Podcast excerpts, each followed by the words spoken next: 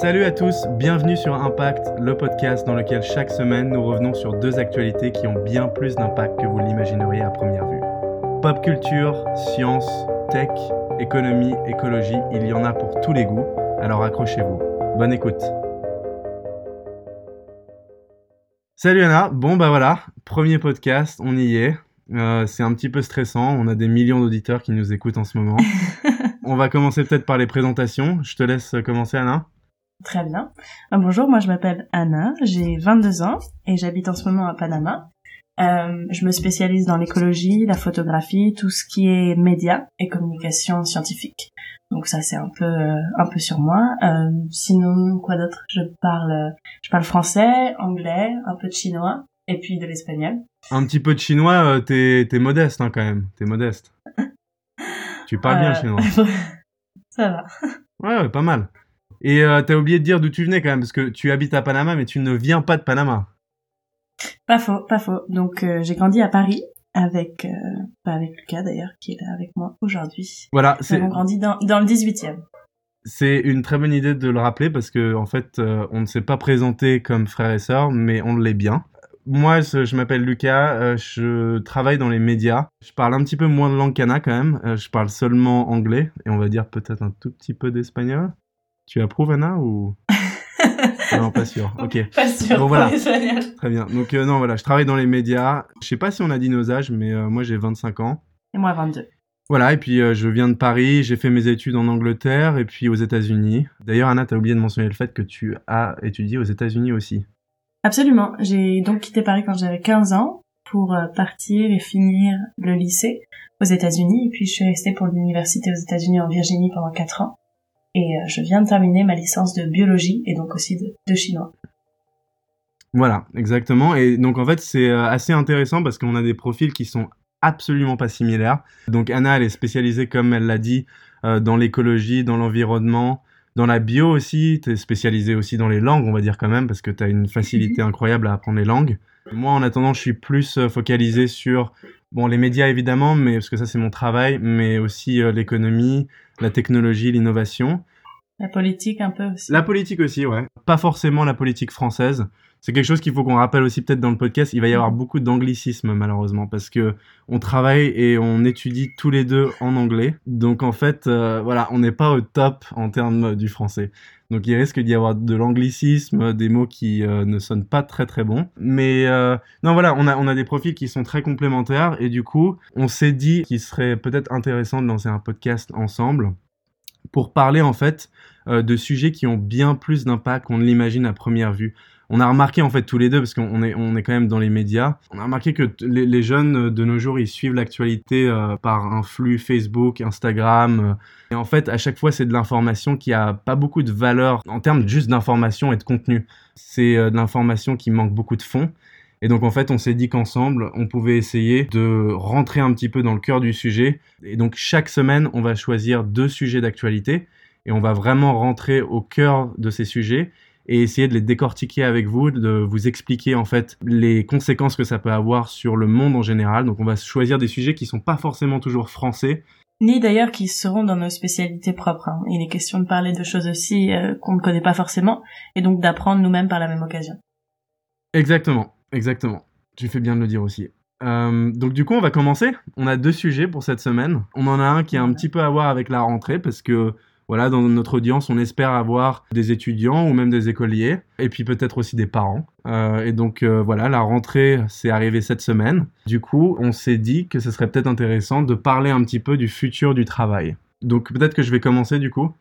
Absolument, vas-y. Ok. Donc en fait, j'ai euh, lu un article très intéressant dans l'édition britannique de Wired qui parlait en fait de cet auteur qui est assez connu maintenant qui s'appelle Yuval Noah Harari et donc en fait, il est assez connu euh, comme étant auteur de best-sellers tels que Sapiens euh, et Homo Deus. Euh, donc je sais pas si toi tu les as pas lus, Anna?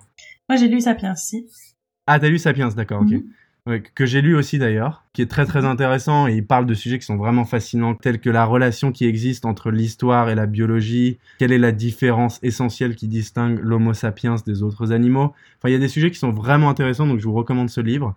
J'ai pas encore lu le deuxième, mais en fait, il sort un troisième livre en ce moment, donc il sort en fin septembre en France. Et donc en fait, il y avait de larges extraits de, de, ce nouveau livre qui était disponible dans l'édition britannique du Wired. Mhm. Et en fait, dedans, il parle beaucoup du futur du travail, en fait. À quoi le travail va ressembler en 2050. Le sujet parle aussi de l'école, en fait, et de l'utilité des matières que nous enseignons aujourd'hui à l'école, en fait. C'est exactement ça. La question principale, en fait, c'est est-ce que ce qui est enseigné aujourd'hui à l'école sera inutile en 2050 mm-hmm, C'est ce que prétend l'article. Hein. Ce que les enfants apprennent aujourd'hui serait inutile en 2050. Et c'est un titre qui fait quand même très peur. Ah, carrément, bien sûr. Son raisonnement, c'est que notre espèce fait face à des révolutions sans précédent. Déjà de nos jours, en fait. Donc la question centrale, c'est de savoir ce que l'on doit apprendre à un enfant qui est né en 2018, par exemple pour réussir à en fait se, débrouiller dans un monde qui va être en perpétuelle mutation et dont l'avenir sera marqué par, alors là je le cite, la technologie qui nous permettra de concevoir corps, cerveau et esprit. Donc lui c'est simple, en fait la plupart de ce que les enfants apprennent aujourd'hui sera inutile en 2050. Ce qui fait vraiment peur d'ailleurs. Et donc en fait, il est inutile donc, d'après lui, de continuer à remplir le cerveau des écoliers avec un tas d'informations. Et la raison, euh, c'est qu'en fait, il pense, et je pense que je suis aussi assez d'accord avec lui, c'est que nous sommes constamment inondés d'informations, euh, notamment à travers les réseaux sociaux. Et c'est souvent d'ailleurs des informations contradictoires. On a vu ça avec les fake news sur Facebook. Euh, il y a des gros problèmes en ce moment en fait sur les réseaux sociaux. Et donc en fait, lui, il appelle les professeurs à se focaliser sur apprendre aux élèves euh, la faculté à donner du sens à mhm. l'information et surtout à associer différents éléments informatifs pour en tirer une vision du monde. Mais il parle d'une vraie réforme, du coup. On parle de, changer complètement le système scolaire. On parle plus de mathématiques, parce que de toute façon, la mathématique va être faite complètement par des ordinateurs d'ici 2050, ça c'est une certitude. On parlera plus d'histoire non plus, parce que toute l'histoire est, elle est à portée de main, en fait, parce qu'elle est sur les ordinateurs, et on peut y avoir accès quand on veut. Donc on parle vraiment d'une réforme complète du système scolaire qui existe aujourd'hui, et comme on le connaît tous. Tout à fait, tout à fait. C'est vrai, euh, là je te rejoins carrément sur les mathématiques par exemple. En fait, de nos jours, on a des algorithmes dans tous les sens, sur Internet, sur les réseaux sociaux. Tout, tout ce que l'on utilise quand c'est technologique, il y a un algorithme derrière. Et en fait, ces algorithmes-là, ils sont codables très très facilement de nos jours. Et donc en fait, euh, les mathématiques, il y a peut-être un moment où en fait, ils vont devenir obsolètes. Donc en fait, alors je, je vais le citer à nouveau là, il dit qu'en fait les individus auront sans doute à faire face à une possible migration vers le cyberespace à des identités de genre de plus en plus fluides et à de nouvelles expériences sensorielles mmh. générées par des implants électroniques. donc là, ça, fait quand même assez flipper. Et ce qu'il dit, c'est que c'est très difficile dans ces conditions, évidemment, d'envisager une carrière de, mmh. cadre stable avec une vie linéaire. Et donc, en fait, lui, il euh, prédit même que des gens de 50 ou 60 ans devront apprendre à s'adapter au changement, tout simplement. C'est ça, c'est d'être d'être flexible, d'être mentalement flexible en fait dans un monde qui est en, en changement continu. Et donc de, de soi-même se réinventer continuellement, c'est-à-dire que de changer de travail tous les dix ans, euh, de changer de, de mode de vie complètement, de changer de pays. On parle vraiment d'un changement euh, continuel parce que le monde autour de nous sera en changement continuel. Il l'est déjà, mais il sera d'une façon qui sera surprenante à, à chaque fois en fait, je pense. Exactement. Donc en fait, il va falloir vraiment beaucoup de souplesse euh, psychique et d'importantes réserves d'équilibre émotionnel. Et ça, c'est des choses que dorénavant, on n'apprend pas à l'école. En tout cas, pour l'instant, on ne les apprend pas. On a, on a des cours de philo et d'ailleurs, tout le monde s'en fout, hein, on va dire ce qui est. Euh, et c'est dommage d'ailleurs, c'est dommage, la philosophie est vraiment importante. Mais en fait, pour l'instant, ce qui est inquiétant, c'est qu'on n'apprend pas du tout ce, genre de choses à l'école. On va même dire qu'en fait, c'est l'inverse. C'est-à-dire qu'on demande très rapidement aux étudiants, quand ils ont 18 ans, de choisir une voie. On est d'accord? Mmh. oh, Ce qui est absolument absurde. Hein. Ah, Alors toi, toi, tu as eu la chance, quand tu as étudié aux États-Unis, de pouvoir un peu explorer différentes matières et de ne pas être complètement encadré mmh. dans une voie directement. Mais moi, par exemple, qui ai étudié euh, en Angleterre directement après mon bac, en fait, moi, j'ai dû choisir une voie, mais très très stricte. C'est-à-dire que je faisais du management, donc c'était vraiment euh, business, économie, finance, et j'avais pas du tout le choix d'explorer quoi que ce soit d'autre. Donc voilà, c'est sûrement quelque chose euh, qui va doucement euh, être introduit dans les écoles, je pense à travers le monde. Mm-hmm. Alors toi, tu penses que tu penses qu'il va y avoir un changement? Moi, j'ai, moi, j'ai l'impression que que justement nos professeurs, ils en parlent dans l'article qui est un peu plus développé, l'article dans Wired. Il parle en fait du fait que les professeurs que nous avons aujourd'hui sont des gens qui sont âgés et donc ils sont restés dans bloqués dans une sorte de enfin dans un système scolaire qui n'est plus adapté à nos générations et que moi j'ai l'impression qu'on va rester bloqué dans les modes d'éducation qu'on a aujourd'hui. Je pense qu'on va rester bloqué encore euh, bien 20 ans ou 30 ans. Moi j'ai l'impression que la réforme scolaire ne va pas arriver demain.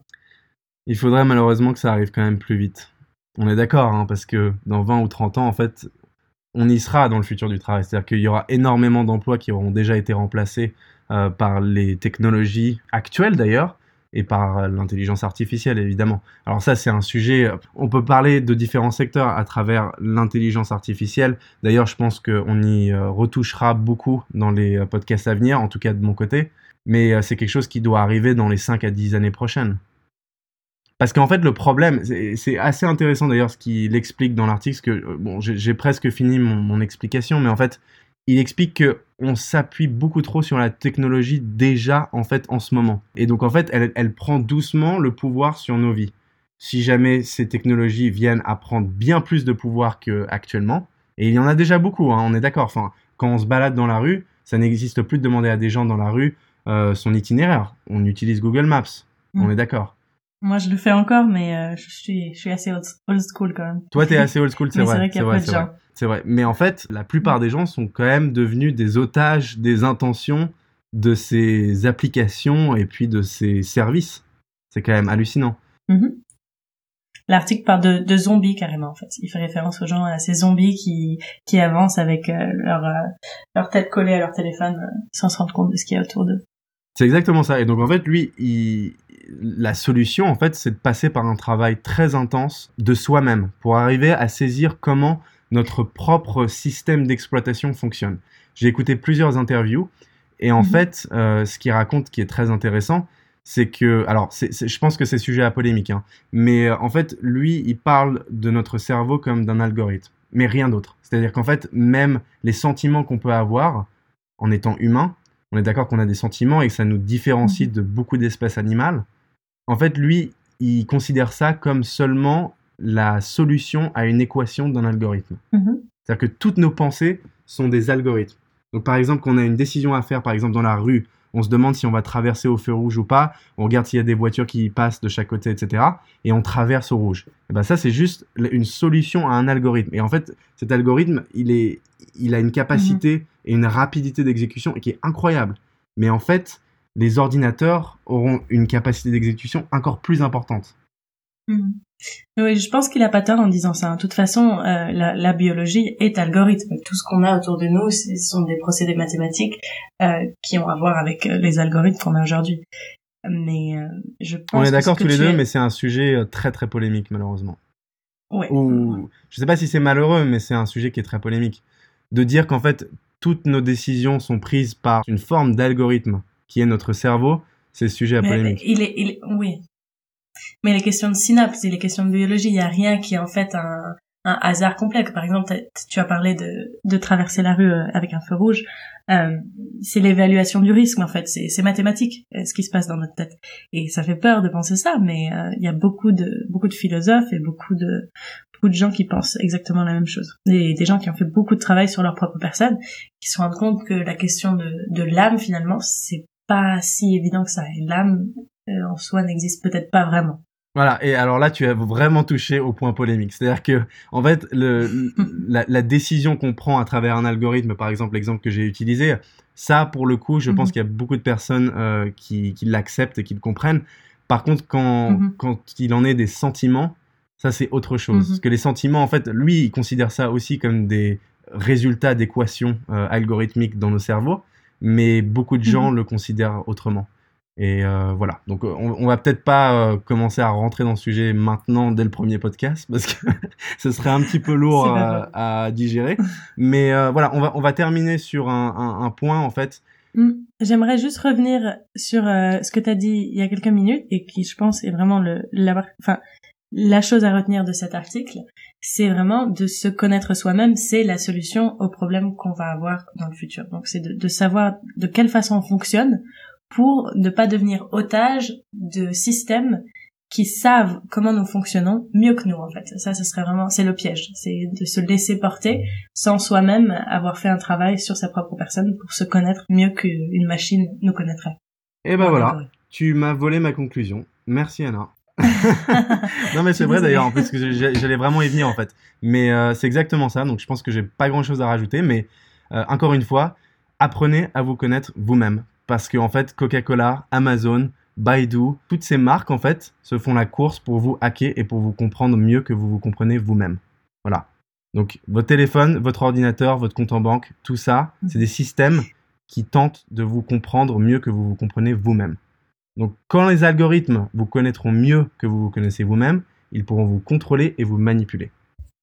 Voilà, exactement. Voilà. Bon, bah très bien. Euh, alors on va peut-être passer au deuxième sujet du coup, mm-hmm. qui est le tien. Deuxième sujet, qui est le mien, qui parle aussi en fait de, de changement, mais euh, cette fois qui est un changement plus biologique et moins abstrait. Et en fait, euh, ça parle de la pollution de l'air, notamment en Chine. Euh, et donc le titre de l'article, c'est La pollution de l'air diminuerait nos capacités verbales et de calcul. Donc un titre encore sensation. Qu'est-ce que ça veut dire? Pourquoi? Comment? Donc voilà, donc on parle d'un article et on parle de, la diminution de capacités mathématiques et verbales. Et euh, en fait, euh, cet article a été créé à partir d'une étude qui a été menée pendant des pics de pollution qui ont été extrêmes.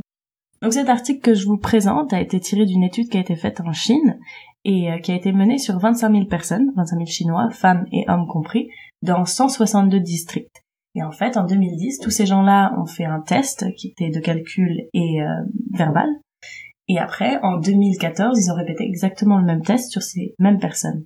Et les résultats qu'ils ont eus ont démontré qu'il y avait eu une baisse quand même assez inquiétante sur les résultats de, ces tests. Et donc, euh, c'est... Le problème, c'est qu'on ne sait pas exactement pourquoi il y a eu cette diminution. On ne peut pas l'expliquer biologiquement encore tout à fait, parce qu'on fait encore de la recherche là-dessus, mais ça aurait à voir avec les particules fines qu'il y a à l'intérieur euh, des, euh, de l'air chinois, et donc dans ces villes-là. Donc ce serait relié à des plus faibles scores sur des tests verbaux et mathématiques. C'est quand même assez incroyable parce que c'est en fait on rentre dans une ère où on pense avoir tout compris sur la pollution et on pense avoir mhm. trouvé d'ailleurs des systèmes pour euh, l'endiguer comme on peut chaque pays donc par exemple on sait qu'à Paris il y a cette histoire de les plaques euh, impaires et les plaques paires euh, peuvent rouler euh, tel jour, etc. Mhm. Mais en fait, on est en train de se rendre compte, d'après cet article, qu'en fait, on ne connaît pas forcément complètement toutes les conséquences de ne serait-ce que juste la pollution. Alors là, on, ne parle même pas de réchauffement climatique, on parle seulement juste de la pollution et des molécules qui sont contenues dans la pollution. Mhm on est en train de se rendre compte que la pollution est bien plus perfide que ce qu'on pensait au départ. Parce que oui, bon, le réchauffement climatique, c'est une partie du problème. Mais maintenant, ça nous touche nous-mêmes et ça touche nos capacités intellectuelles. Et ça, c'est quand même, c'est incroyable. Et ce qu'il y a aussi d'assez intéressant dans cet article, c'est qu'ils se sont rendus compte que les gens qui étaient le plus affectés par ce changement, c'était les hommes pauvres et âgés donc la question de pourquoi est-ce que cette classe est plus affectée que les autres, et ça serait à voir avec le fait que ces gens-là, ce sont ceux qui travaillent dehors le plus souvent, et donc qui sont exposés pour de plus longues durées à ces particules fines qui sont dans l'air. Donc on a aussi du coup une plus grande ségrégation des classes à cause d'une diminution intellectuelle qui était, enfin une, une, euh, une disparité intellectuelle qui existait déjà, mais qui en plus aujourd'hui est en train de s'agrandir à cause de la pollution. Ça c'est quand même incroyable. On est en train de, de créer une sorte de, de disparité sociale à cause de la pollution, et ce qu'on avait sûrement pas du tout, du tout envisagé. C'est une théorie qui est en train de sortir de plus en plus et surtout en ce moment, ça fait à peu près deux, deux, trois ans. Il y a plusieurs articles, il y a un livre qui est sorti qui s'appelle euh, Changement climatique et conflit. Et en fait, on est en train de se rendre compte que le changement climatique et les conflits qui ont déjà existé, hein, on parle pas seulement de choses qui vont arriver, on parle de ce qui arrive aujourd'hui, euh, eh bien, il y a une corrélation qui est très forte entre le conflit et le climat qui change. C'est quand même incroyable, c'est-à-dire que en fait, c'est le, climat va être responsable de bien d'autres choses que juste la fin de notre planète. C'est qu'en fait, avant ça, il va quand même y avoir énormément de conflits géopolitiques qui seront dus seulement à des problèmes géoclimatiques, par exemple. Bah oui, on parle de la guerre de l'eau et la guerre de l'eau, ça va être, ça va être une évidence. Il y a des solutions bien sûr, mais c'est des solutions qui sont tellement coûteuses et euh, Et malheureusement, le, le 1% ne veut pas nécessairement investir euh, dans ces choses-là en ce moment. C'est assez intéressant en fait le cas de figure de la Chine parce que il y a pendant une longue époque, euh, ils ont été considérés comme un pays qui ne faisait aucun effort en termes de changement, en termes Mhm. d'énergie renouvelable. Mais en fait, ils sont, ils sont considérés actuellement comme euh, le premier investisseur dans les énergies propres. On est d'accord? Euh, T'as tout à fait raison, Lucas, quand tu dis ça. Et, euh, et c'est marrant parce que moi, j'ai vécu en Chine pendant quatre mois, pendant un été il y a, il y a voilà deux ans. Et quand j'y suis arrivée, j'avais cette sorte de conception. Je m'attendais vraiment à un pays qui était euh, qui était sale, où il n'y avait pas du tout de régulation climatique, il y avait, les gens ne s'intéressaient pas du tout à l'environnement. Et en fait, je suis arrivée et rien que sur le campus sur lequel je vivais, je vivais à Tsinghua University, qui est à Pékin, et tout le monde était en scooter électrique. Et il y avait euh, sept poubelles avec différentes façons de trier les déchets. Enfin, il y avait il y avait sept poubelles pour trier les déchets. C'est vraiment pas ce à quoi je m'attendais de la Chine, mais en fait, la Chine a une très mauvaise réputation et euh, qui n'est pas du tout euh, qui n'est pas du tout méritée en fait, parce qu'ils sont vraiment à l'avant de de ce changement qu'il y a en ce moment, de ce green green power energy et euh, ils sont vraiment à l'avant du changement. Mais ils le sont par nécessité ils le sont pas parce que ça les intéresse. Et je pense que personne ne l'est vraiment. Tout le monde est en train de le devenir par nécessité parce que par exemple l'OMS dit euh, et je cite l'article cette pollution serait responsable de la mort de 3 millions de personnes chaque année. Dont les deux tiers seraient situés dans l'Asie du Sud-Est et du Pacifique oriental et quand ils disent cette pollution, ils parlent de la pollution de l'air. Et donc on parle beaucoup, euh, quand on parle d'Asie du Sud-Est et de Pacifique oriental, on parle aussi notamment de la Chine, qui est le plus gros pays qui se situe là-bas. Ouais, tout à fait. Mais c'est intéressant parce qu'en fait, euh, alors je t'avoue que je les considérais pas comme euh, un pays sale de nos jours en tout cas. Mais c'est vrai qu'il y a quelques années, c'était vraiment l'idée que la plupart des gens avaient. Et en fait, c'était vraiment parce qu'ils étaient en pleine expansion économique. Cependant, il semblerait en fait que cette année, en fait, les émissions de CO2 auraient grimpé près de 5% en fait. C'est l'estimation qu'ils ont pour la fin de l'année 2018. Et en fait, ça c'est une forte hausse. Euh, c'est la plus forte hausse depuis 2011. Et en fait, en 2007, il semblerait qu'ils avaient déjà marqué un petit dérapage. Euh, donc, ce serait intéressant de savoir pourquoi. Il semblerait en fait qu'ils aient repris quand même beaucoup d'activités en termes de charbon, de pétrole et de gaz, évidemment. Donc ça, on vous apprend rien, je pense. Euh, mais les raisons pour lesquelles les productions ont repris en intensité euh, restent à déterminer. En tout cas, j'ai pas trouvé d'informations précises là-dessus. Il me semble, et je pourrais me tromper, mais vraiment, il me semble que euh, cette hausse est due à voir avec en fait qu'il y a beaucoup plus de gens qui ont accès à l'électricité, à l'eau courante et à ces besoins en fait, ces besoins en, énergie. Et et ce serait à cause de ça en partie. Oui, tu dois vraiment avoir raison en fait là-dessus. Pour être honnête, j'ai pas envie ouais. de donner de fausses informations, donc je suis pas sûr. Mais ce que tu me dis là euh, a vraiment beaucoup de sens. Après, ce qui est intéressant, c'est que par exemple, on, on, connaît la Chine pour être euh, un gros développeur de voitures électriques, par exemple. Bon, évidemment, il y a Tesla aux États-Unis, mais en Chine, en fait, il y en a énormément aussi. Mais alors, le problème, en fait, c'est que il semblerait qu'elle n'aide pas à réduire la pollution de l'air, à moins qu'elle soit chargée lentement et en dehors des pics de consommation. Et en fait, ça, c'est la conclusion d'une étude qui a été menée par des chercheurs américains et chinois sur les véhicules électriques en circulation à Pékin. Et en fait, la, la, raison, elle est assez simple, hein, et tu dois bien la connaître, Anna, euh, mais c'est que l'utilisation massive de oui. centrales à charbon pour recharger des voitures propres, c'est un mmh. petit peu un oxymore, en fait. Mais ça, on est en train de se rendre compte de plus en plus euh, que les solutions qu'on a aujourd'hui, qu'on pense être vraiment euh, bonnes pour l'environnement, ne le sont pas nécessairement. Et euh, c'est un problème qu'on a en ce moment et il va falloir trouver des nouvelles solutions. Mais qu'est-ce qui nous dit que d'ici 20 ans, ces nouvelles solutions qu'on aura trouvées aujourd'hui ne seront pas contrées par quelque chose qui arrive avec, enfin, une, une nouveauté dont on se rend compte?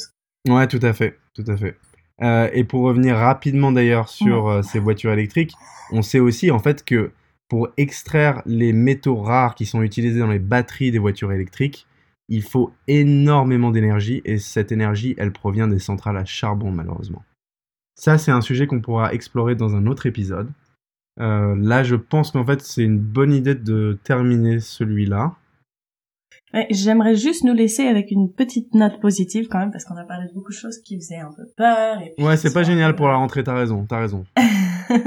on parle beaucoup de choses euh, de l'incertain en fait finalement. Et euh, j'aimerais nous laisser quand même avec une note positive qui est dans cet article. Et c'est un projet chinois qui a été euh, qui a été conçu, enfin qui est en train d'être conçu en partenariat avec des Italiens, un cabinet d'architecture italienne. Et ce serait une ville-forêt. Et elle serait censée accueillir 30 000 habitants pour euh, et en fait elle permettrait d'absorber la pollution et de rejeter de l'oxygène de par euh, sa densité euh, densité forestière. Et il y a un autre prototype en ce moment qui est dans le même genre qui penserait à construire une tour de 500 mètres de haut quand même. On parle de 500 mètres de haut, c'est énorme. Et elle serait capable euh, d'épurer l'air d'un rayon de, de 30 km, ce qui est énorme.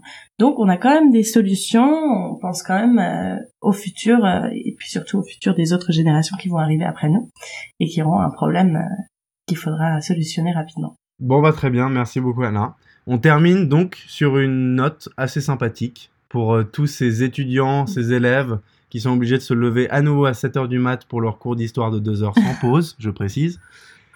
Voilà. Euh, bah voilà, merci beaucoup Anna. Euh, et merci à tous ceux qui nous écoutent. Ça nous fait vraiment plaisir. C'est notre premier podcast, donc euh, on n'est peut-être pas super à l'aise pour l'instant, mais on va s'améliorer au fil du temps. Et pensez à vous abonner sur n'importe quelle appli de podcast que vous avez, que ce soit Apple Podcast ou Google Podcast ou Spotify. Voilà, on est à peu près sur toutes les plateformes. Voilà, c'est ça. On couvre tout. Mais euh, surtout, n'hésitez pas à nous envoyer des commentaires de comment s'améliorer, qu'est-ce qu'on pourrait changer. Ou euh, voilà, on, est ouvert et on aimerait entendre ce que vous pensez. Très bonne note, Anna. En fait, on va laisser dans la description de ce podcast un lien euh, pour un Curious Cat. Donc, en fait, c'est un site où vous pouvez poser des questions ou donner des commentaires. Et en fait, on pourra les lire et répondre à vos questions dans l'épisode prochain. Donc n'hésitez pas à laisser un commentaire, c'est complètement anonyme, vous pouvez aussi écrire votre nom si vous le souhaitez. Voilà, ça sera dans la description de ce podcast. Merci à tous de nous avoir écoutés et à la semaine prochaine. Merci beaucoup, bonne rentrée à tous, pensez ville-forêt. Allez, ciao